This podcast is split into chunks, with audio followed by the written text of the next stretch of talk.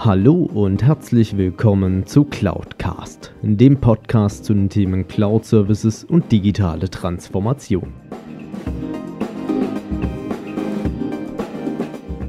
Mein Name ist Alexander Derksen, ich bin IT-Kundenberater für Cloud und Managed Service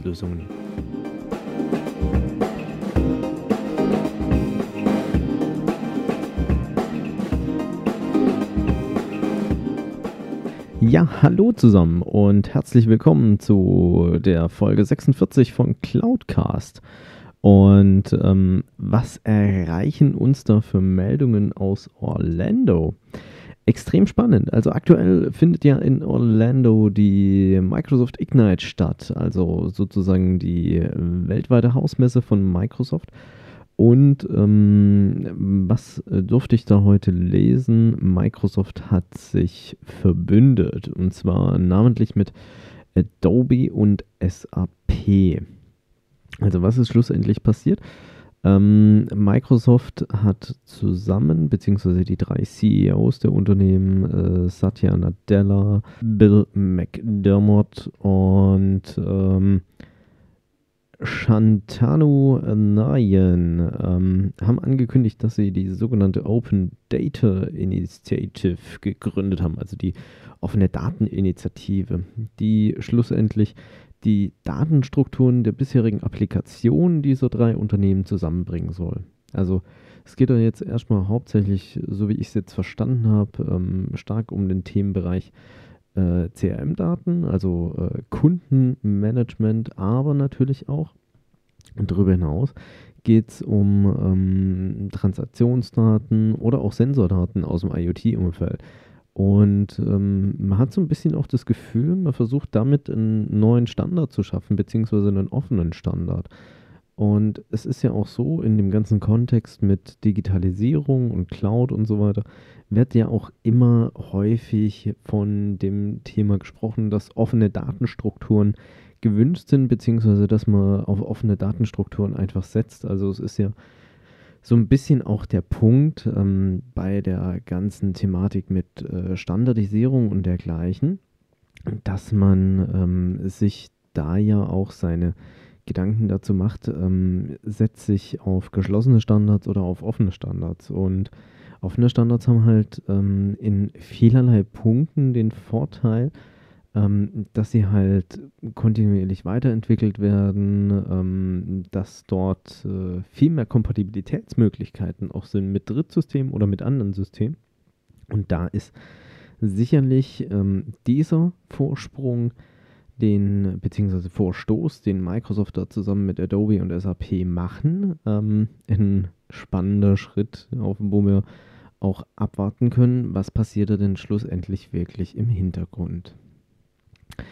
Es ist auch interessant, was ich äh, festgestellt habe, so in der ganzen Recherche. Äh, einige Magazine bzw. Redaktionen sehen das Ganze auch ein Stück weit als Angriff auf Salesforce, weil ähm, gerade das Thema Kundendaten oder Kundendatenmanagement hat ja ein Stück weit eine Salesforce äh, schon vor Jahren für sich ähm, ja, gepachtet bzw. angefangen zu etablieren, ähm, weil Salesforce kommt halt aus dem ganzen Themenbereich CRM, sind die über Jahre hinweg gewachsen und ähm, sind dort auch sehr erfolgreich in dem Bereich. Also muss man den ganz klar lassen und ähm, haben da wahrscheinlich auch, so wie ich es ja schon bei einigen anderen Themen erlebt habe, eine ganz andere Kultur als äh, jetzt bislang so die klassischen IT-Konzerne, wie jetzt beispielsweise Adobe, Microsoft oder eine SAP.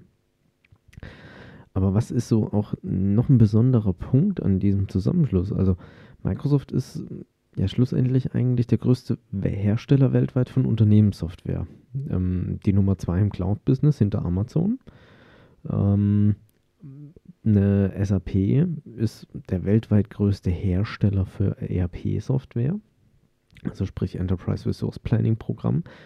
Und Adobe ähm, kennen ja die meisten eigentlich nur aus dem Bereich Bildbearbeitung, also Photoshop ähm, oder alles, was mit kreativen Arbeiten zu tun hat. Photoshop, InDesign, Premiere und äh, die Programme, die es da alle rundherum gibt. Und hat aber ähm, den Turnaround schon vor ein paar Jahren geschafft mit äh, seiner kompletten Marketing-Software in der Cloud, also die Adobe Marketing Cloud schlussendlich, die einem ja für Marketingzwecke so viel Vorteile bietet, ähm, wo glaube ich viele noch gar nicht wissen, was steckt denn eigentlich da dahinter. Ähm, jetzt ist ja so, äh, Salesforce beispielsweise, wie ja schon gesagt, ist ja sehr stark in dem Bereich äh, Kundendatenmanagement äh, schon etabliert und ähm, ist ja auch schon gewisse Allianzen eingegangen, beispielsweise mit Apple ähm, oder Apple dann auch mit einer IBM in dem ganzen Bereich, um dort eine höhere Integrität hinzubekommen. Und äh, das, was auch rauskam, ist, äh, Salesforce möchte ein ähnliches Programm etablieren, ähm, nachdem sie auch einen Anbieter gekauft haben, die Firma MuleSoft, die äh, ja schlussendlich so ein bisschen was Ähnliches macht, äh, wie jetzt ähm, das Ziel von der Open Data Initiative äh, da dahinter steckt. Nämlich dass äh, Datenbestände zusammen aggregiert werden, aber ohne dass sie jetzt von ihren ursprünglichen ähm, Datenorten her die Systeme verlassen müssen. Also es ist ja so, in so einem Zusammenhang bzw. Kontext kann ich ja einmal hingehen äh, und kann sagen, okay, ich kopiere jetzt die Daten von der iCloud oder von meinem Rechenzentrum hoch in die Cloud und äh, verarbeite sie dort dann weiter oder ich zapfe die Silos, wie es ja dann so schön heißt, entsprechend einfach an.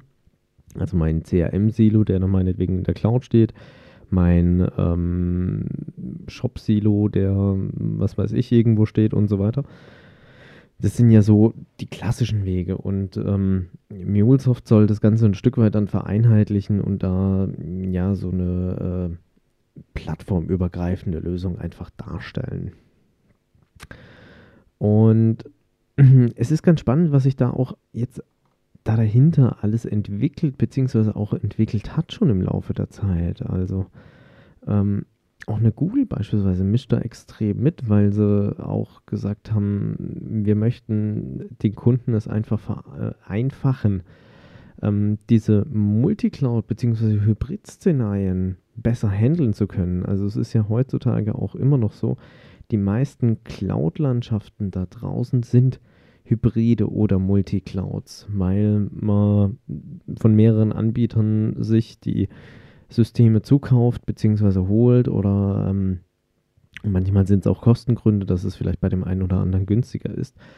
Und ähm, da bin ich auch mal noch gespannt drauf, was da am Ende des Tages kommt. Aber ich sag mal, so vielleicht historisch gesehen sind wir so wieder an dem Zeitpunkt, ähm, dass sich hier äh, gewisse Kreise, beziehungsweise in dem Fall ja Unternehmen dazu einigen, ähm, ja, also Open Data Initiative finde ich einen schönen Namen, aber es ist ja doch wieder eine Etablierung von einem, ich sag mal, eigenen Standard der äh, natürlich veröffentlicht ist und transparent ist dann am Ende des Tages, also so habe ich das jetzt schon verstanden, ähm, dass da dann jeder auch theoretisch mitmischen kann.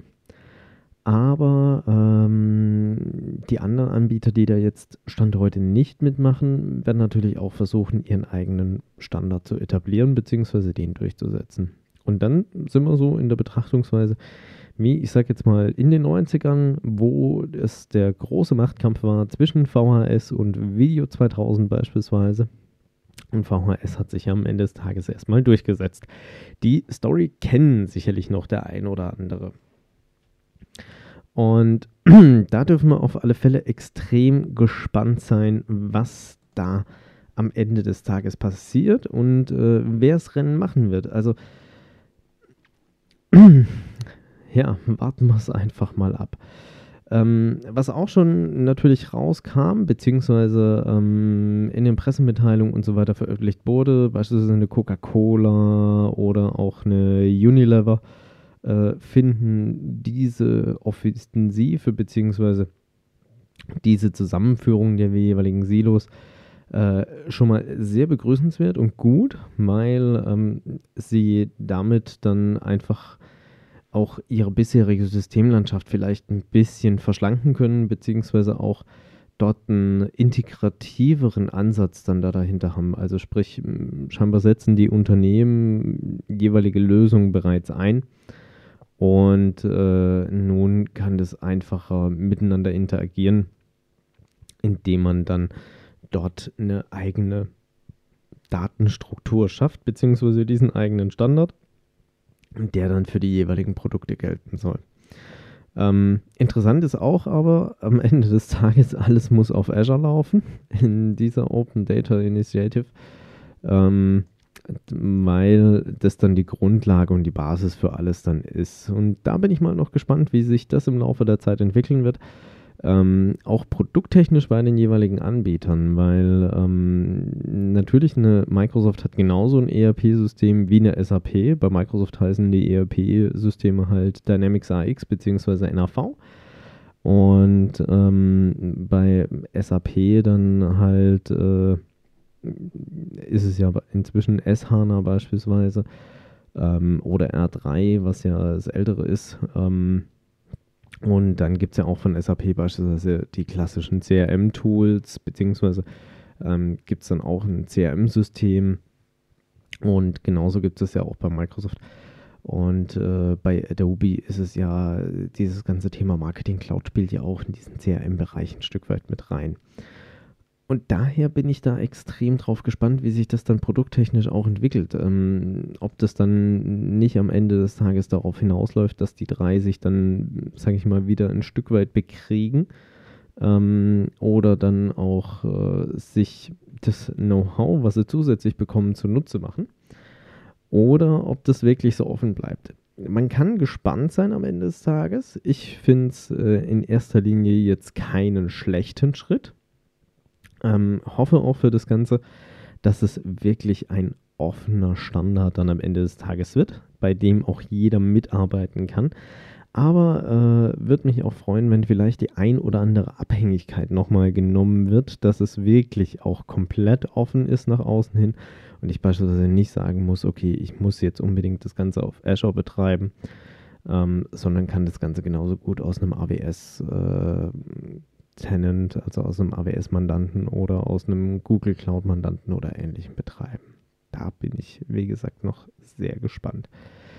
Ansonsten ähm, warten wir es einfach ab. Äh, es ist ja auch ein Thema, was viele immer wieder da draußen dann beschäftigt. Wie kann ich sowas vielleicht auch offline gestalten, beziehungsweise was sind da so die Tools und Mittel?